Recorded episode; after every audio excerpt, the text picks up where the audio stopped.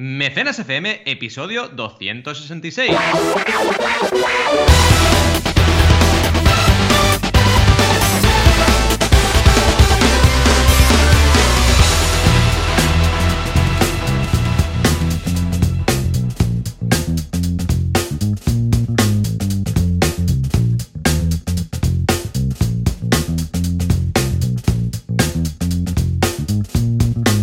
Bienvenidos y bienvenidas a Mecenas FM, el podcast donde hablamos de crowdfunding, micromecenazgo, financiación colectiva. La verdad es que tiene más sinónimos o más palabras alternativas que ningún otro concepto. Aquí estamos como siempre cada semana, Joan Boluda, consultor de marketing online y director de la academia para emprendedores boluda.com y yo mismo, Valentía Concia, consultor de crowdfunding y también emprendedor. Aquí estamos cada semanita a tope. ¿Cómo estás, Joan? ¿Qué tal pinta? Hola, ¿qué tal? Muy buenos días, muy bien, muy contento y más desconfinado que la semana pasada. Oh, ¿Por sí. qué? Porque ya hemos entrado aquí en Mataró en fase 1. Esto quiere Sí. decir que hemos podido ir a casa de mis padres, al patio. Nos fuimos al patio a celebrar el cumple de Sam. Y bueno, dentro de la- las circunstancias en las que estábamos todos ahí con mascarilla y tal, y que, bueno, pues cuando Sam sopló las velas, tuvo que soplar las velas, pero solo en su cacho de pastel, porque tampoco era plan de soplar ahí todo el pastel, poner todos los virus, y con mascarilla, pues como que soplar las velas no funciona tanto. Aparte de esto, pues bien, muy bien. Una semana que te, te digo también que me ha dejado un poco cansado, ¿eh? Esta Sí. semana ha sido de estas de... mm, porque ha habido un par de días en, las- en los que me he despertado y ya no me he podido volver a dormir. O sea, estoy hablando de despertarme a las 3, por ejemplo. Y claro, entonces ya me chafa todo el día, porque cuando... A ver, una cosa es despertarse y luego, bueno, te vuelves a dormir rápido. Pero por cualquier cosa, mira, el otro día me desperté, era a las 3 o así, y no sé por qué, voy y miro el móvil, ¿vale? Y ya la lié. ¿Por qué? Mm. Porque vi una detección de una página web que había caído y entonces ya, ¡pum!, se te activa el cerebro y es, Ya estás, ostras, ¿qué ha pasado? sí. No sé qué. Nada, que estuvo una hora caída o así, pero mm, claro, ya, ya está. Ya piensas, a ver, volverá a pasar, por qué ha sido, qué habrá sido, no sé qué, ves, aumentar la seguridad, no sé cuántos, y ya, ya la he liado. Es el, el error que cometí. Y otro día, que fue esta noche precisamente, que Sam se quejaba de dolor en las rodillas por esto del crecimiento, es que ahora ya tiene cuatro años y crecen a marchas forzadas. Y ahí llorando, enfa mal, enfa mal, y digo, que ahí haciéndole freguitas. Mm. Y entre esto y que ha sido una semana uf, mm, densa, pues necesito un poco de desconexión. ¿eh? No sé si coincidimos. Total.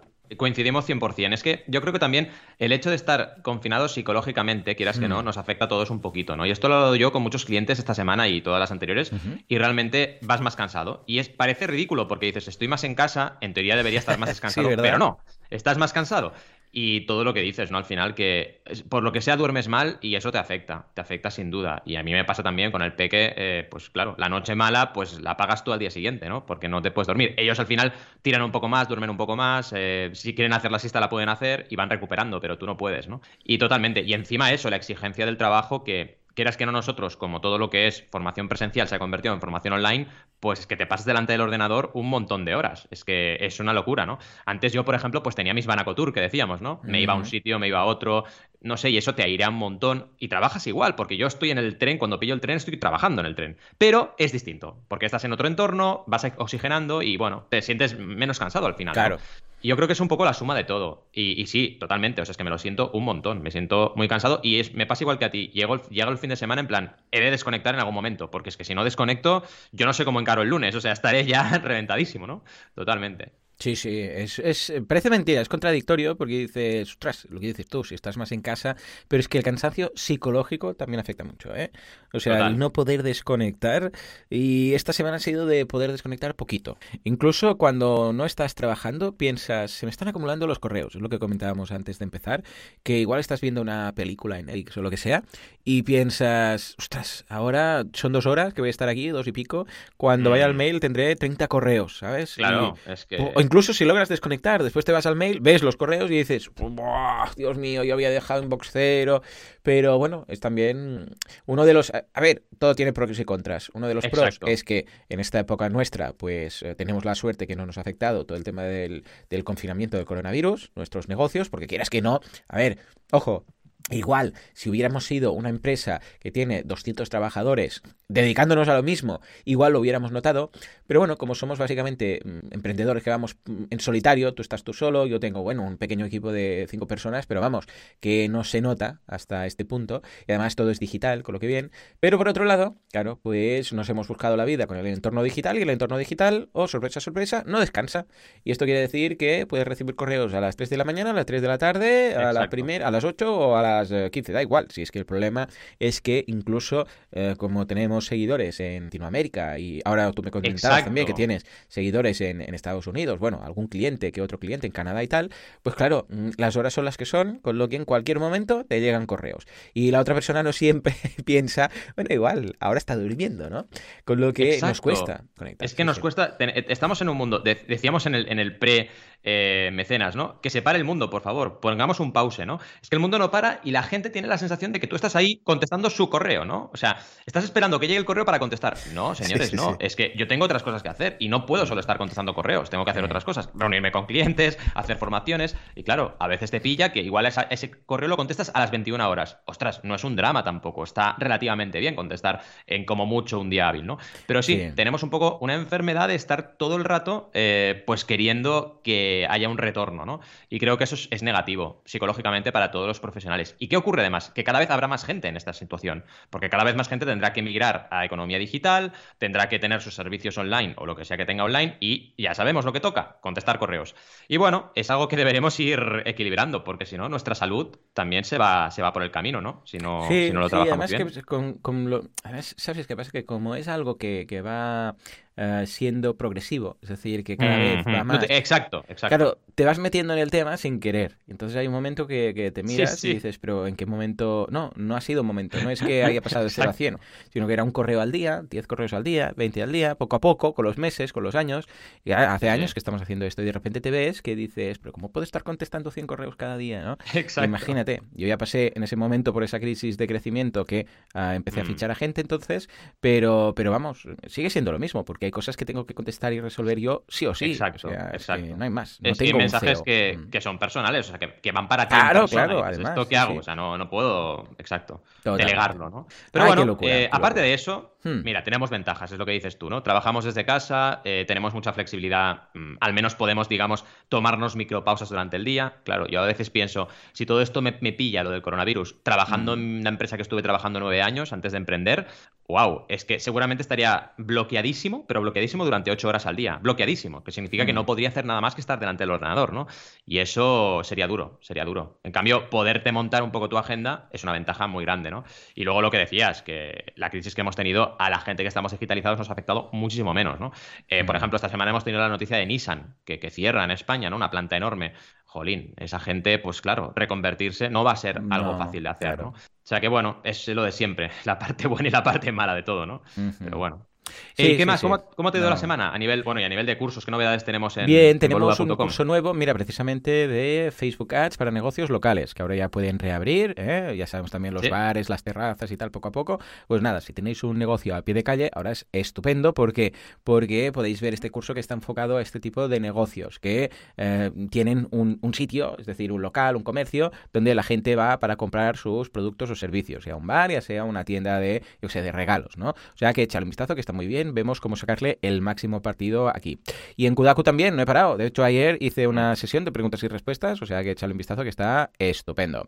¿Y tú qué, Valentín? ¿Qué has lanzado esta semana? Pues bien, mira, justo estamos ya eh, a punto. La semana que viene lanzamos dos nuevos cursos, pero hemos hecho las últimas clases de eh, los cursos que estaban activos. ¿Vale? Recordad que teníamos el de Membership Site con Jordi García Cudina, que hemos acabado ya con la subida a producción del Membership, que ya es el último paso. Y también estamos con el de la guía del creador, el segundo curso de seis, ¿vale? Porque ya está dividido todo, eh, todos los 80 ejercicios divididos en seis cursos, y estamos haciendo la landing page ahora. Y el siguiente ya será empezar con la fase siguiente de, producción de la, de la campaña de crowdfunding. Así que bien, la verdad es que los dos cursos bien, buen feedback también de la parte de Jordi, porque estamos, como te decía también, en el premecenas, ¿no? Estamos también trabajando la academia, eh, enfocándola a contenido de lanzar eh, proyectos, que es algo interesante que está íntimamente relacionado con el crowdfunding, que no deja de ser una herramienta de lanzamiento de proyectos. Y bien, la verdad es que contento. Y luego, claro, la semana pues muy loca, porque he tenido eh, clases en el ISABA que me bloquean muchísimo. Dos tardes, eh, cuatro horas y pico estoy con los alumnos, eso bloquea un montón. a veces tengo Barcelona Activa, a veces no. Y luego las consultorías, que claro, al final es un poco, me acuerdo cuando estaba en Girona que a veces hacía seis reuniones al día, ahora no hmm. tiro, o sea, no puedo hacer seis reuniones al día, no puedo. O sea, tengo que hacer cuatro, cuatro ya me deja destrozado. Eh, y bueno, es normal también, porque uno va creciendo y tienes que mantener eh, la atención a tope, ¿no? Así que estoy ahí, estoy haciendo como máximo cuatro consultorías al día, como máximo, y, claro, generar contenido es otro reto, ¿no? Porque además ahora con todos en casa, porque claro, ahora es la fiesta esto, está Carmina trabajando desde casa, claro. Arán en casa y yo en casa, y tengo que generar contenido en casa, dices, madre mía, y contenido en vídeo tiene su punto, ¿no? Porque mira, al final un podcast, que también ahora estoy con, evidentemente, mecenas y, y no tenemos jefe, pero un podcast no tenemos jefe, ahora estoy grabando en la habitación nuestra, imagínate. Me voy ahí porque justo por horario me cuadra y me ah, voy vale, vale, vale. Me he pillado un buen sitio y tal, ¿no? Y es lo que hablábamos en el episodio anterior, ¿no? Que una de mis prioridades ahora cuando ya salgamos del confinamiento es buscar algún sitio, ¿no? Para tener eh, mi sitio, mi, oficina, entre comillas, cerca de casa si puedo y tal. Lo que pasa es que me lo estuve mirando y justo las ofertas que había al precio que vimos en el anterior mecenas le fallaban cosas, ¿no? Era la mm. típica oferta que tenías dentro de una oficina un cubículo, ¿vale? Vale, no, no, claro. Eso no, eso no, puedo tolerarlo, ¿no? Entonces ya te vas a 400, 500 al mes en la zona que estoy, ¿no? Y bueno, tengo que estar mirando. A ver, ¿Cómo pica, eh? Ah, pica, pica. Que no sería tanto. El centro de Sabadell pica bastante, ¿eh? Claro, el problema es que quiero algo cerca de casa, porque si me tengo que ir caminando media hora, pues ya no me compensa, ¿sabes? Claro. Y, ahí está. Es que el centro de Sabadell pica bastante. Bueno, el centro de cualquier ciudad al final, ¿eh? Mm. Es. Sí, sí, siempre pica. Pero bueno, aparte de... En fin, ¿qué te parece si vamos a por las noticias?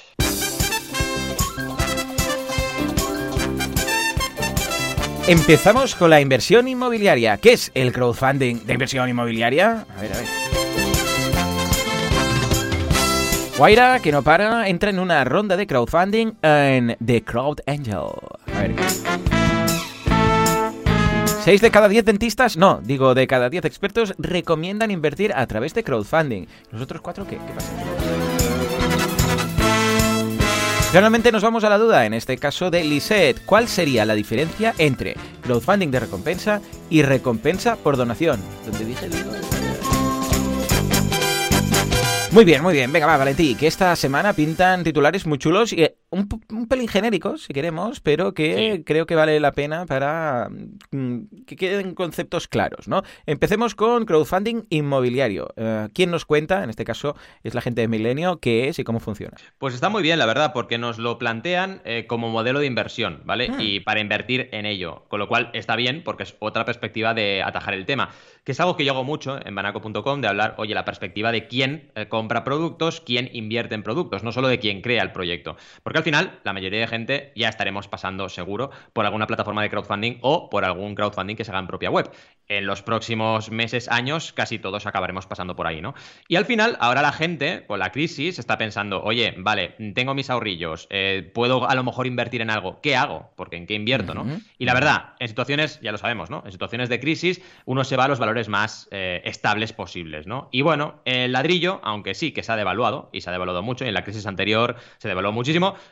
es un valor un poco más seguro que otros que son más volátiles, como por ejemplo invertir en startups, que tú no sabes lo que va a pasar ahí, ¿vale? Debido a eso, el crowdfunding inmobiliario estoy convencido que va a tener un repunte en esta crisis, eh, sin duda. Y aquí tenemos en Milenio, nos explican un poquito qué es y cómo funciona, que ya lo sabéis todos, al final, los oyentes que tenemos, sabéis que esto es eh, crowdfunding de inversión, como el de startups, pero donde la inversión va a un bien inmueble, ¿vale? Puede ser, por ejemplo, para, construir edificios em, de alojamientos turísticos, puede ser para construir directamente un hotel, puede ser para eh, pisos de, de, personas que vivan en los pisos y alquilen el piso, todo. O sea, al final puede ser turístico, puede ser un piso normal, puede ser un hotel o puede ser algún otro tipo de, de, de proyecto inmobiliario, ¿vale? Podría ser incluso hasta un gimnasio. Y el tema es que eh, hay plataformas que se dedican a ello. Aquí sí que encontraremos, la verdad, la mayoría de veces el trabajo a través de una plataforma, porque hay muchas cosas que atar antes de poder invertir en un tipo de, bien de, estas características. Y al final lo que hacen estas plataformas es estar en contacto muy, muy estrecho con los promotores.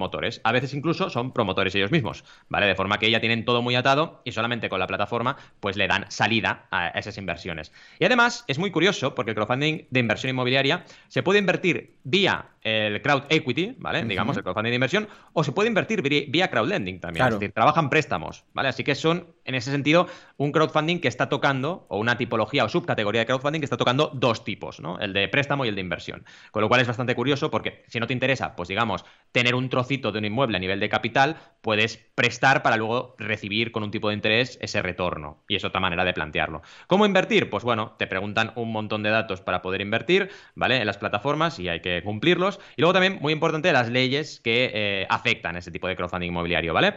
¿Por qué? Porque aquí, por ejemplo, tenemos la ley de fomento de la financiación empresarial, pero en cada país hay una ley distinta. Entonces, mm. seáis de donde seáis, si nos escucháis, por ejemplo, desde Latinoamérica, hay que investigar qué leyes están eh, imperando en el país y afectan a las plataformas en las cuales invertáis, ¿vale? Y si invertís en plataformas extranjeras, también echadle un ojo a la, a la ley de ese país para saber un poco dónde estáis invirtiendo y con qué condiciones, ¿vale? Y con qué condicionantes también.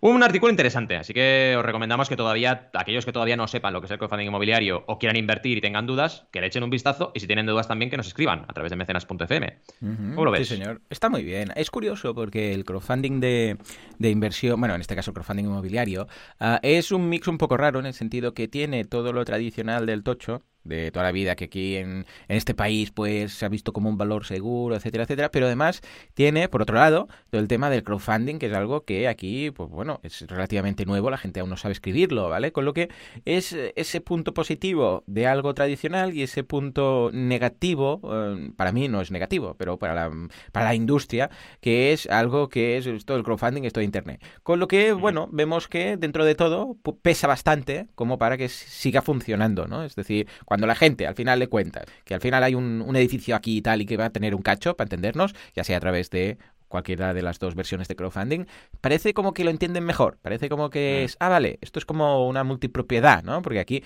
en España durante un tiempo hubo muy de moda el tema de comprar un, un mismo, yo sé, pues apartamento, un inmueble entre varios y luego tenerlo de la multipropiedad y repartirse las fechas y tal, ¿no? Igual, pues mira, recuerda un poco a esos temas y parece que hay más, bueno, aliciente para participar en uno de estos. O sea que veremos, veremos qué tal. Y muy bien, en este caso, este artículo que nos aclara qué es. O sea que estupendo.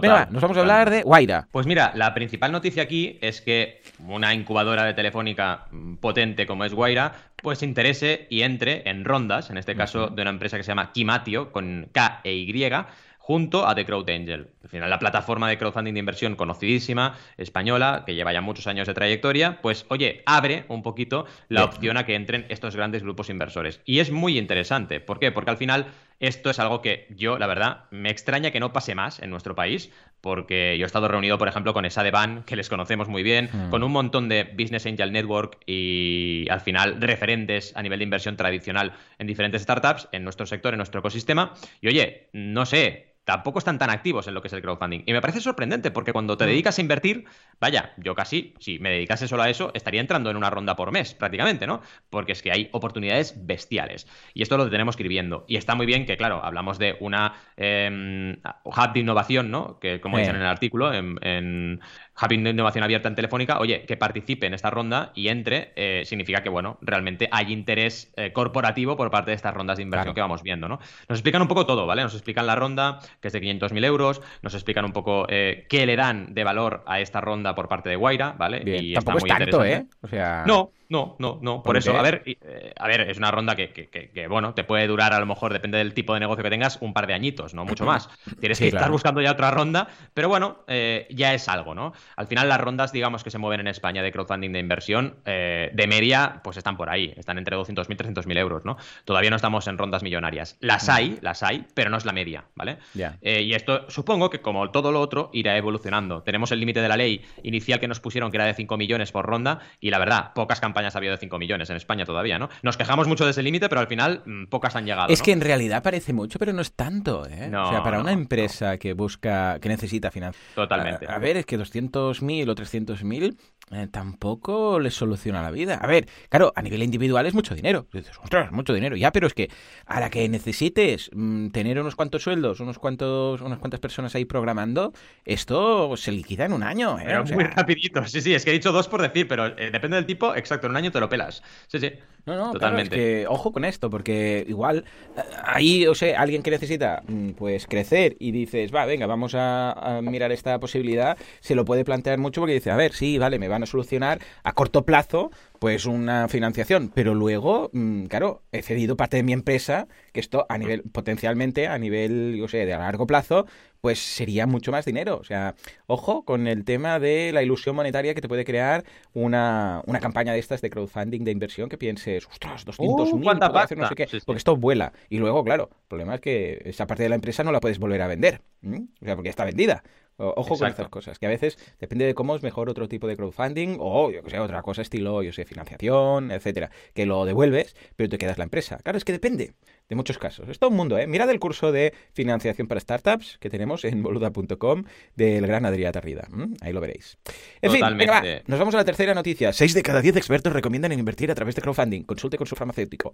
A ver, Valentín, Sí, ¿qué, qué me ha hecho mucha gracia. Sí, Me ha hecho mucha gracia. Es de inmodiario.com y me ha hecho gracia porque, sí, sí, me sonaba exactamente a los anuncios de dentífricos, ¿no?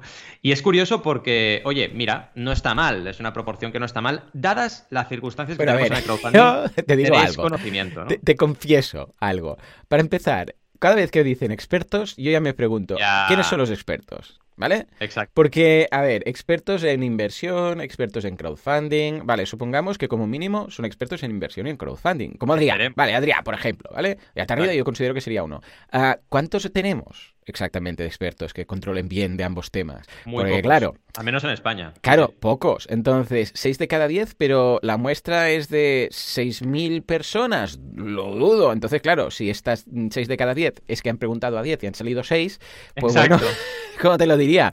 Hay un poco de sesgo, ¿no?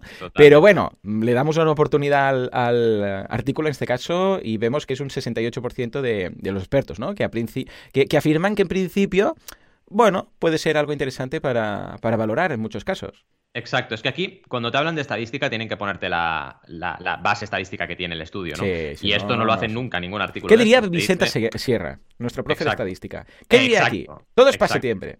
Exacto, todo es para septiembre, porque al final dices, oye, te dan el dato, pero no te dan la, la base, lo que decías tú, ¿no? No sabemos si son 10, 100 o 1000, ¿no? Eh, a ver, entiendo que el estudio este lo realiza el Urbanitae. sector inmobiliario, sí, el IE Real Estate Club y Urbanitae están Mm. haciéndolo, ¿vale? Entonces, bueno, eh, al final entiendo que han hecho una- un panel de expertos del sector inmobiliario, no necesariamente de expertos en crowdfunding, porque si no acabarían rápido, le enviarían un mail a Adrià y poco más, ¿no? Entonces, bueno, no, eh, está claro que, que seguramente lo han preguntado a gente anónima, que ya me va bien, porque esto me cuadra también con, digamos, eh, el porcentaje de, de recomendación, porque mucha gente ni conoce lo que es el crowdfunding inmobiliario, con lo cual está claro que, que mucha gente por desconocimiento seguramente no se ha atrevido a decir sí, recomiendo, ¿no? Eh, pero bueno, el artículo es interesante y da un dato que quieras que no es eh, esperanzador, que realmente casi el 70% de estos participantes porque es el 68, pues estén recomendando o conozcan mínimamente lo que es el crowdfunding de, inversión inmobiliaria, es interesante, ¿vale? Volvemos un poco a lo de antes. Estamos en un sector eh, que, bueno, seguramente no va a sufrir tanto como otros y estamos en una oportunidad de inversión que seguramente recibirá más adeptos en los próximos meses barra años que otros tipos de, de crowdfunding. Así que bien, eh, estamos ahí y ya veremos cómo, cómo funciona. El artículo es bastante extenso y te habla un poquito de todo, ¿no? La oportunidad para fomentar la inversión inmobiliaria, de lo que más o menos parecido nos hablaba el otro artículo, con este dato y este informe un poco más sólido, digamos, de esta organización, ¿no? Y también de Urbanitae, que nos explica un poquito todos los datos que tienen a nivel de plataforma. ¿Cómo yo, lo ves? yo me... Bien, está bien. Yo me he mirado el informe, ¿eh? me lo he leído, no todo. Eh, te lo dejaré el PDF por si lo quieres leer o lo quieres poner en las notas del programa. Y sobre todo me ha interesado la parte... Tiene dos partes, una parte cualitativa y una parte cuantitativa. Me ha hecho gracia que hayas comentado esta noticia porque no sé por dónde me llegó también semana y le eché un Mm. vistazo. Y está bien, sobre todo la parte cualitativa, porque hay un panel de expertos, son nueve expertos, eh, entre los cuales está el, el CEO de Urbanitae, precisamente, ¿no? Y otros ocho más. Y bueno, comenta las conclusiones sobre la financiación participativa, bueno, el crowdfunding, el crowdfunding inmobiliario, precisamente, que ahora hablábamos de esto, Mm, y hacen bastante hincapié eh, desde el punto de vista de la inversión, ¿vale? Y de, de la financiación. Y también ven un poco el, el futuro del crowdfunding. Hay una página que, que hay como un resumen de conclusiones, ¿eh? Eh, no sé si, espera, voy a buscar. Mira, aquí lo he encontrado.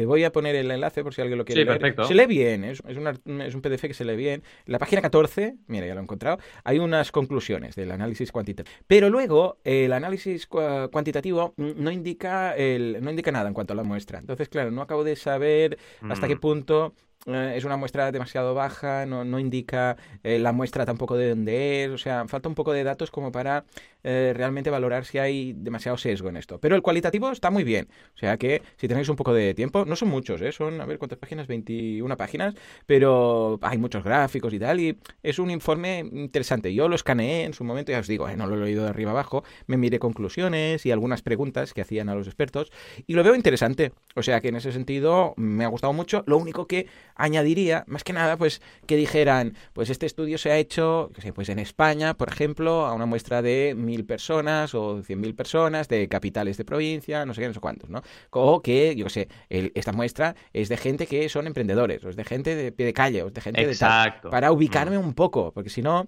claro, no acabo de, ¿sabes? No acabo de situarme. Esto es muy necesario, ¿eh? siempre que hacemos un, informe de este tipo. Ah, creo que te puede interesar, sí, Sí, le echaré un vistazo y además, al hilo de la noticia, pues oye, le, le, metemos caña a esto y si vemos que hay algo más interesante lo podemos volver a traer en el próximo programa. Genial, genial. Lo voy a hacer y además lo compartiremos con vosotros y si tenéis comentarios, por supuesto, abiertos a que nos expliquéis. sí, en fin.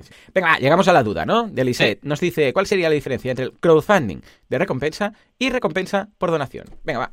Bueno, al final eh, es muy interesante la pregunta, eh, nos la hicieron llegar esta semana y básicamente son dos tipos de crowdfunding, pero es una diferencia muy tenue, ¿vale? Así como, por ejemplo, entre una inversión y un recompensa lo tienes muy claro, porque el retorno es o un producto, servicio o experiencia en el caso de recompensa, o el retorno de inversión que tengas por invertir en participaciones de una empresa, en el caso de inversión, aquí es un poco más tenue, ¿vale? ¿Qué ocurre? El crowdfunding de donación a través de recompensa o recompensa por donación es un crowdfunding muy específico que solo se encuentra en determinadas plataformas en Estados Unidos, que son Omaze y, Pricio, y funciona de una forma un poco particular. Básicamente es que la gente está participando como en una especie de subasta benéfica, ¿vale? Entonces, quien está, digamos, protagonizando esa subasta es George Clooney, no lo digo en broma, mm. U2, eh, Star Wars, ¿vale? ¿Y qué pasa? Tú entras ahí y uno de los que participen tienen el premio gordo. Y el premio gordo puede ser, pues yo qué sé, cenas en streaming con George Clooney. Vale, genial. Mucha gente estará muy loca por estar ahí, ¿no? Y además, luego, según el tramo que tú contribuyas, tienes recompensitas, ¿vale? Que si algo firmado por George Clooney, que si eh, alternativas, digamos, a, lo que habíamos dicho. ¿Y qué ocurre? Que los fondos van a una causa. Van, por ejemplo, pues yo qué sé, a los hospitales para darles recursos, a UNICEF para una campaña de no sé qué. Y básicamente es un crowdfunding de recompensa, pero con ese toque de subasta, es decir, hay una parte que es sorteo, con lo cual mm. cuidado, porque no es exactamente igual que el crowdfunding de recompensa, y luego también que todos los fondos no van a producir las recompensas, cosa muy importante, sino que van a la donación que digamos, ¿vale? En cambio, el de recompensas, claro, el de recompensas es el de toda la vida, el de Kickstarter, Berkami, Goteo, Lule, etcétera, Indiegogo, donde tú lo que haces es comprar anticipadamente un producto, servicio o experiencia. Me da igual que sea algo completamente artístico, cultural, bohemio o algo emprendedor de cualquier tipo, ¿vale? Puedes encontrar desde bicicletas a libros y cómics, lo que hablamos casi cada semana en Mecenas FM. Y básicamente sería un poco la diferencia entre los dos. ¿Cómo lo ves? Claro, pero hay veces que no es tan claro. Por ejemplo, a ver, recordemos que recompensa es recompensa, no hay más. Y en este caso, pues algo que sería de solidario o social, podría ser, pues ayúdame, o sea, pagarme los estudios o ayúdame o no sé qué, que en principio no, no hay una contrapartida. Es decir, pues mira, mm. yo te doy porque quiero que, pues, que operen a este perro, o que hagan esto, lo que tal, ¿vale?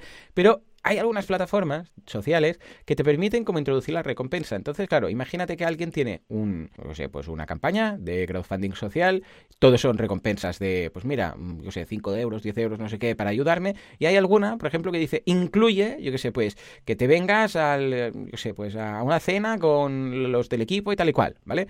Uh, en este caso, o podría ser una camiseta, o podría ser algo, lo que sea, pero que hay una contraprestación. Claro, ¿ahí qué pasaría? Porque deberíamos separar por recompensas y entonces decir, no, estas... Em, todo esto lo digo a nivel fiscal, ¿eh, Valentín? Más que nada. Ah, porque esto no lleva IVA y tal, o esta de aquí, claro, es que estás dando algo, pero igual es algo más simbólico, pero ya hay una contraprestación, porque claro, una cosa es, te lo doy a fondo perdido, porque es una donación, punto. Pero si a cambio recibes, aunque sea una camiseta, o yo qué sé, o el hecho de venir a conocer a fulanito, claro, ¿ahí qué pasa? Porque es una laguna, ¿no? Total, a ver, una laguna. En realidad está bastante claro. Es decir, si tú tienes una hay contraprestación, hay contraprestación, ¿no? Claro, exacto. Ahí estamos, ¿no? Lo que ocurre es que la gente sí que es verdad que se mete en esa laguna. O sea, a la gente se, lía mucho con este tema, ¿no? Y es muy bueno que lo haya sacado. Pero al final, por ejemplo, ahora en Kickstarter, sin ir más lejos, han puesto siempre en todas las campañas por defecto, arriba del todo, tienes una cajita que pone contribuye porque crees en él. Sí. Que bueno, debe ser la cajita que menos usa la gente en el planeta. Pero bueno, ahí está, ¿no? La gente contribuye porque sí. Claro, lo que te entre por ahí pues será donación, porque no hay una contraprestación. Claro. claro. Y es así, ¿no? Y es una plataforma de recompensa, la más grande del mundo. ¿Y qué te está metiendo? Una opción de donación. ¿Qué ocurre? Que el problema es que las plataformas de recompensa no se meten en el tratamiento fiscal. No se meten nunca. Tienes algo en las preguntas frecuentes que te lo puedes mirar, pero nada, nada exhaustivo, ¿no? ¿Y qué pasa? Que es realmente un problema, porque cuando recibes ese dinero, imagínate que alguien usa mucho esa cajita y que tienes ahí 10.000 euros que te entran por ahí, pues son donaciones. Entonces tienes un tratamiento completamente distinto que se te compran el producto. Y básicamente ese, digamos, ese clarioscuro ahí, pues, pues genera un poco de confusión. Pero claro, aquí al final yo lo que he hecho es referirme a los tipos, ¿no? Que es un poco por donde creo que iba Lisette, aunque a lo mejor venía por, por ahí la pregunta, ¿no? De, dudas, ¿no? Pero vaya, en cualquier caso, eh, es cierto, tenemos los dos tipos de crowdfunding muy diferenciados, pero luego en recompensas hay a veces que una parte te pueden venir por donación. Pero bueno, al final ahí lo que tienes que tener muy claro es cuándo hay contraprestación, como decíamos, y cuándo no. Y cuando la haya, que es la mayoría de casos, es una venta y punto. Totalmente. O sea que ya lo sabéis. Si hay algo a cambio, no os la juguéis. Acá no, había pensado a nivel fiscal el tema de, las recompensas sin contraprestación, en este caso de, Kickstarter o de cualquier plataforma de las que te permiten dar porque sí. Eso, entonces, no, claro, no, lleva IVA, ¿no? Sin factura. Bueno, hay un documento conforme es una donación, pero en ese caso no lleva IVA porque no hay contraprestación. Interesante. Exacto, exacto, Muy bien, pues nada, venga, va. Ahora sí, momento de pasar a las campañas. Por favor, Juanca, campaña de Valentín. Venga, va, ¿qué nos traes? Pedazo de campaña. Transform and Rollout. Pues ahí vamos, vivir con propósito. Otro libro y otra campaña de Bici Clown, ¿vale? Me apetecía mucho traerla y analizarla porque Solo tuve tiempo de hacer un mini. Es muy majo, eh, Álvaro. Sí, sí. Es eh, siguiente del podcast, suscriptor de mis cursos y tal. Sí, sí. Y muy bien, un tío muy majo. Vino, vino a conocerme con la caravana, Sabadell. Ah, sí, ¿Qué, Y me hizo un vídeo. Tenemos un vídeo de YouTube en su canal. Ah, qué guay. Sí, una pasada. Porque le hice de consultor, fui consultor de una campaña suya y vino, me entrevistó y estuvimos ahí charlando, súper majo. Y una pasada. Y además, eh, Álvaro tiene ya mucha experiencia, porque es lo que os iba a decir, es el octavo Berkami. Y esta semana solo tuve tiempo de hacerle una reseña en el videoblog de un minuto y digo, ostras, me lo voy a llevar a mecenas y vamos a hablar bien de la campaña, porque ha aprendido Álvaro una barbaridad. O sea, yo estoy muy contento de haber estado como consultor y además él siempre lo dice, que desde que yo estuve con él en el consultorio, eh, como consultor y desde que nos escucha en Mecenas FM, pues ha aprendido un montón y se nota. Se nota porque de entrada, fijaos, este libro, que es Vivir con propósito, que es un libro de los que hace él, ¿no? Que realmente es inspirador. Recordemos que Biciclown o Álvaro Neil, pues es una persona que ha dado la vuelta al mundo en bicicleta, una persona que ha conectado con su ser más interior, una persona que ha buscado realmente el propósito de su existencia, pues durante muchísimos años de su vida, ¿no? Y esto, claro, si alguien nos puede enseñar de lo que es vivir con propósito, es él. ¿vale? Y además de, digamos, ese primer claim que es importante, vamos a analizar. Tenemos aquí un subtítulo de la campaña donde ya de entrada nos dice, libro más curso online, 50% de descuento. O sea, ya nos pone el descuento de entrada, cosa que esto antes no lo hacía, y ha aprendido un poco a trabajar también el aspecto más comercial del crowdfunding, cosa que es importante. Y me hace mucha gracia que pone lo de clown-clusiones, o sea, porque clown es de biciclown, clown-clusiones para vivir con propósito. El cementerio está lleno de soñadores. Octavo Berkami, que también me gusta que ponga octavo Berkami. Para que, tengas que ir a eh, investigarlo, sino que ya lo digan. Exacto, porque yo siempre, vamos, es algo que hago siempre en mis vídeos, de ir al perfil y mirar cuántos tenemos, ¿no? Y claro, esto es un esfuerzo, la gente no clica mucho en una página, con lo cual hay que tenerlo muy en cuenta, ¿no? Y en este caso él lo pone claro. ¿Qué más? Una cosa interesante, eh, te explica en la imagen te explica mucho, porque tú ves la imagen, primero ves a Juana, porque te dice quién es esta señora, una Juana que está riendo, sonriendo, pero se está muriendo de la risa, ¿no?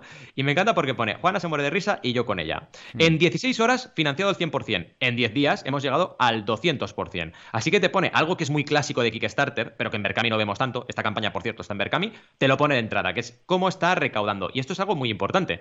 Siempre recomiendo a mis clientes que vayan actualizando la, la portada, si pueden, y que pongan este tipo de claims, porque al final te queda muy, muy claro de entrada, ¿no? Mm. ¿Qué más? Resultados. Llevan ya el 228%, 5.711 euros en objetivo de 2.500, así que muy bien, y más de 200 mecenas. Y tenemos de entrada, lo primero de todo, objetivos ampliados, que esto es algo que se hace en algunas campañas, no en todas, poner los objetivos ampliados arriba del todo, que está bien porque entrada, de entrada, a ver, es un lenguaje un poco que lo tienes que explicar, porque si no la gente a lo mejor no se entera, ¿vale? La gente que no conoce el crowdfunding, pero la gente que es mínimamente conocedora sí que lo entiende. Es, vale, empezamos ya diciéndonos todo lo que podemos alcanzar de nuevo. Acordaos que objetivos ampliados es todo lo que supera el 100%, ¿qué podemos hacer? Entonces, 2.500 era el primero, publicación del libro, 5.000, que ya se ha alcanzado, es grupo privado de Facebook para interactuar y conocernos, que también se ha alcanzado, y el tercero, que estamos en camino, es libreta de regalo, que es el de 7.000. Vale, pues está bien. Otra cosa que he aprendido, Álvaro, de, cómo funciona el crowdfunding, ¿no? Darle bastante cancha a los objetivos ampliados y usarlos para motivar a la gente. ¿Qué más? Explicar un poquito todo lo que es el proyecto, es el nuevo em, libro de Álvaro Neil, Tú escribes el guion de la película y te explica un poquito todo. Y además te explica eh, su historia, cosa que es importante. A los 33 años decidió ser el director de su vida, de la película de su vida, y reescribió el guion y despidió a algunos actores, ¿no? Dijo, vale, algunos actores se van y voy a vivir mi cuento como yo quiera, ¿no? Y así empezó a darle vueltas. Eh, nos explica también su trayectoria. Ha publicado siete libros, muchos han sido financiados en Berkami, con lo cual te pone el enlace para que lo puedas ver. Y también La sonrisa del nómada, que esto yo no lo sabía, y mira que he hablado con él y tal, fue el primer proyecto financiado con éxito en Berkami. El primero, La sonrisa del nómada. ¿Vale? El otro día lo miré y mi hermano, que hizo campaña cuando empezó Berkami, fue el proyecto 204 de Berkami, ¿vale? El número 204 fue mi hermano, que telita, ¿eh? Se dice pronto. Eh, pero vaya, él fue el uno, ¿vale? La sonrisa del nómada, imagínate. Así que muy bien y nos explica un poquito eh, toda la trayectoria, cosa que creo que es importante porque en este caso, que es un libro que va muy ligado a Álvaro y a cómo piensa, que te explica un poco sus eh, su razón de ser como, como, persona en este mundo es importante, y más en un libro de estas características. Ahora bien, esto no es aplicable a todos los proyectos. O sea, tú esto te lo llevas a un proyecto de producto, ¿vale? Y a lo mejor la gente no quiere que le expliques su vida al principio, ¿vale? ¿Puedes explicar el motivo o la razón de ser del proyecto? Sí, pero a lo mejor no puedes hacer como Álvaro tanto párrafo explicando su historia, porque no tiene sentido. En cambio, aquí sí. ¿Vale? Así que es lo de siempre. La consultoría también sirve para eso. Somos consultores porque sabemos adaptar las diferentes recetas a cada eh, proyecto con cada ingrediente para poder dar el mejor resultado, ¿vale? Porque si al final pillas un libro, te lo lees y ya está, te quedas solamente con las ideas, pero no sabes cómo mezclar los ingredientes, ¿no? ¿Qué más? Em, el libro, ya lo explica, Dale la vuelta a tu mundo, ¿vale? Es un libro diseñado por David Turrens y corregido por Marcos Cruz. Me encanta que también haga menciones de la gente que participa. A ambos incondicionales de mis proyectos, de los suyos, vaya, y garantía de calidad, dice. Gracias, amigos. Está súper bien esto. Y luego también nos pone un montón de vídeos, porque tiene un videoblog, ¿vale? Que nos habla porque ahora él está viviendo en autocaravana, ¿vale? Nos explica un poquito, pues, dónde está ahora, ¿no? Está en su autocaravana y está viviendo allí. Y al final, lo importante, eh, este libro, es que nos permita entender por qué Juana está sonriendo. O sea, ella sonríe, es feliz porque tiene un propósito. Álvaro es feliz y consiguió ser feliz porque buscó su propósito en la vida y fue valiente y lo dejó todo para dar la vuelta al mundo en bicicleta, ¿no? Entonces, lo que pretende es esas reflexiones, hacérnoslas a nosotros mismos para ver si nos falta algo, para ver si realmente hay algo que falla en nuestro engranaje vital y tenemos que cambiar para poder ser felices, ¿no? Además, interesante, nos ofrece un curso online, ¿vale? Nos pone el índice porque nos, digamos, acopla a este producto un producto ampliado, que es un curso online donde, por ejemplo, trataremos temas como vivir es un reto, eh, a qué te dedicas, el primer paso, el más difícil, tú eres el director de tu película, cómo ves tu película, etcétera, ¿no? Cuida los diálogos, algo muy importante que entiendo que irá de cuida las palabras que usas, porque tus palabras al final definen tu realidad, y esto no somos conscientes del poder de las palabras, pero lo son. Y el módulo 5 último, que son las conclusiones, ¿no? Que me hace gracia la palabra un montón. A nivel de recompensas, bueno, tenemos eh, todas las recompensas con diferentes envíos, ¿vale? El envío a España, por ejemplo, está incluido, algo muy importante, lo ponen en infografía, se queda todo muy claro. Luego tienes envío a Europa por 2 y envío al mundo por 8. Y las recompensas empezaban en 15, ¿vale? Con el libro más envío más marca páginas y un año en Biciclown Plus. ¿Qué es Biciclown Plus? Su plataforma de cursos, ¿vale? Así que puedes entrar en Biciclown y contenido, ¿vale? Tiene contenido pues de todo lo que ha hecho y cómo nos puede aprender, nos puede enseñar a todos nosotros a aprender a vivir la vida como la vivió él y como la vive él, ¿no? Eh, por 17 tienes lo mismo más la opción de ser miembro del Biciclown Plus. Luego tenías una que está agotada, ¿vale? Porque era limitada, cosa importante, ya lo sabéis, Early Bird para motivar a los primeros que participen. Y luego tienes el libro más envío y 10 libros más envío.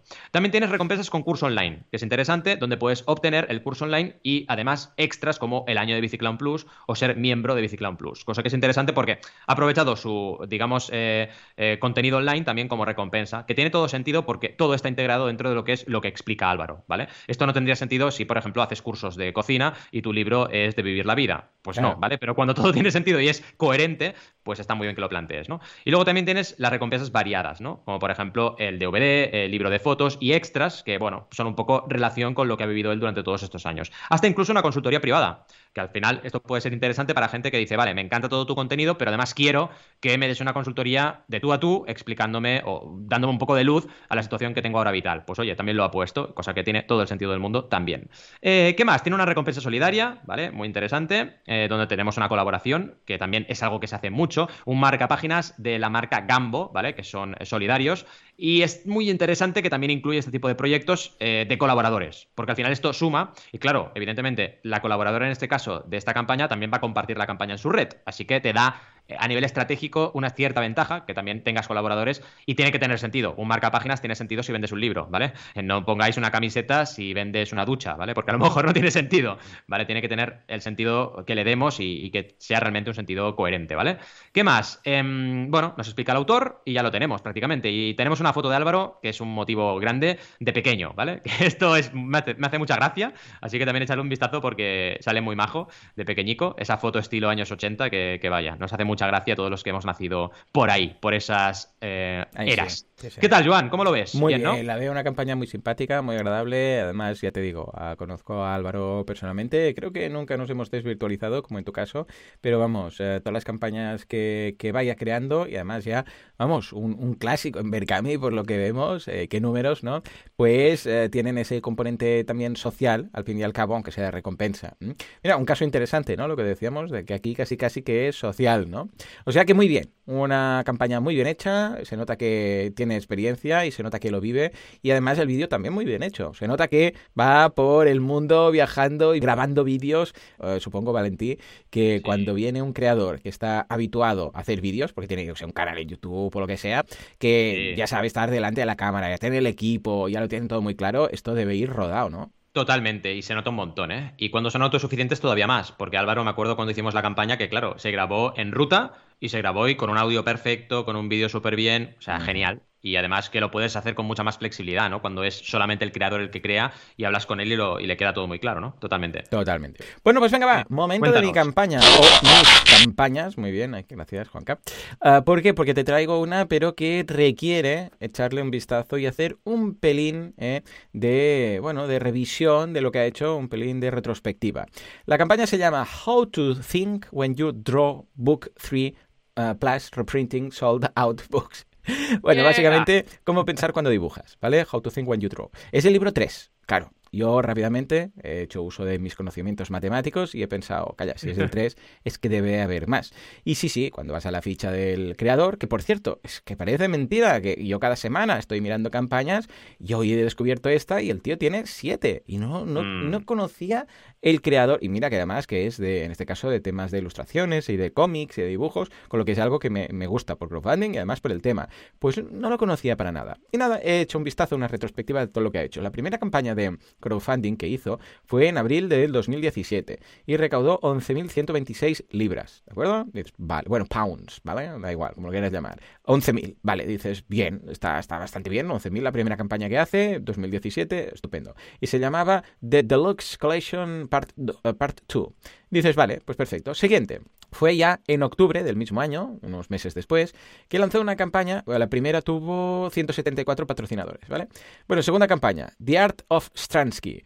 Y ni más ni menos que 692 patrocinadores y atención, 40.000 111 pounds. Que dices, vale, ojo, que esto ya es muy importante. Siguiente campaña, Monkey Nuts. Esta fue en enero de 2018 y curiosamente, yo creo quizás porque era más nicho, eh, bajó a 6.529 pounds. ¿Eh? y 141 patrocinadores. Fijémonos que, una vez, más, una vez, más, depende un poco de la temática o depende un poco de si es un cómic o de si es un libro para aprender a dibujar, cómo cambia, ¿de acuerdo? Porque, atención, mm. la, la siguiente que fue en septiembre de ese mismo año, 4.638 patrocinadores que fue How to Think When You Draw, que recaudó 243.136 pounds. O sea, pasamos ya a las tres cifras, más de 240.000 pounds. Bueno, podéis hacer la conversión, ya os lo digo yo ahora, a ver, pero vamos, es, una vez y media más, más o menos, mira, uh, pounds to euros, para que os hagáis una idea, son 270.000, ¿vale? O sea, siempre es un poco más, ¿eh? Para estos 240.000, pues son 200. Siguiente, que ya fue en agosto de 2019, el año pasado. How to Think When You Draw, volumen 2. Bueno, 7.199 patrocinadores, 477.000 pounds, que esto serán pues ya casi casi que unos 500.000 euros, ¿vale? La siguiente, marzo de 2020. Ojo, estoy diciendo marzo, hace nada. O sea, mm. en plena pandemia. Bueno, lo que decíamos de las pandemias, ¿no? A ver, quizás en Estados Unidos tardó un poco más, pero llegó. Uh, pues 4.233 patrocinadores que contribuyeron en un total de 305.242 pounds, que estos son, pues, deben ser unos 320.000 euros, ¿vale? Pero atención, porque la campaña que traigo hoy, locura total, de que empezó hace, pues mira, ahora 36 días, que acaba, mira, justo ahora alguien ha hecho una aportación, son ya 7.197 patrocinadores, 691.286 euros. O sea, el crecimiento de esta persona, en este caso Lorenzo, espera, ¿cómo se llama? Lorenzo Etherington, hijo de, Pepe, eh, que vive bajo la montaña. Bueno, pues ojo, porque ha ido creciendo y aunque ha habido algún momento así como de hiccup, de bajona de la campaña, está totalmente justificado porque mirando las campañas, eh, claro, eh, vemos que hay algunas que son más genéricas, como los de How to Think When You Draw, que básicamente es un libro de cómo aprender a dibujar, con cómic, eh, con ilustraciones, con sus bocetos, etcétera, ¿no? Y claro, estas, que vemos que son más genéricas, pues es normal que haya más gente que dices, ay, mira, ¿cómo aprender a dibujar? Claro, ves la ilustración, ves los cómics, que recuerda mucho al TVO antiguo, para entendernos. Bueno, a ver, las que está colocando aquí, yo después le he seguido en redes y tienen más estilos, pero en este caso, pues dices, está muy bien porque además el título incluso es cómo pensar cuando dibujas. Ya no es cómo dibujar, sino va un paso atrás y dice cómo pensar para, para, poder dibujar, ¿no? Porque claro, no simplemente dibujar, es qué voy a dibujar, cómo lo voy a hacer, cuál va a ser la perspectiva, cómo voy a elegir en un cómic, por ejemplo, qué voy a mostrar en cada viñeta. Yo recuerdo que cuando hacía cómic, una de las cosas que al principio me costó más era elegir qué iba en cada viñeta.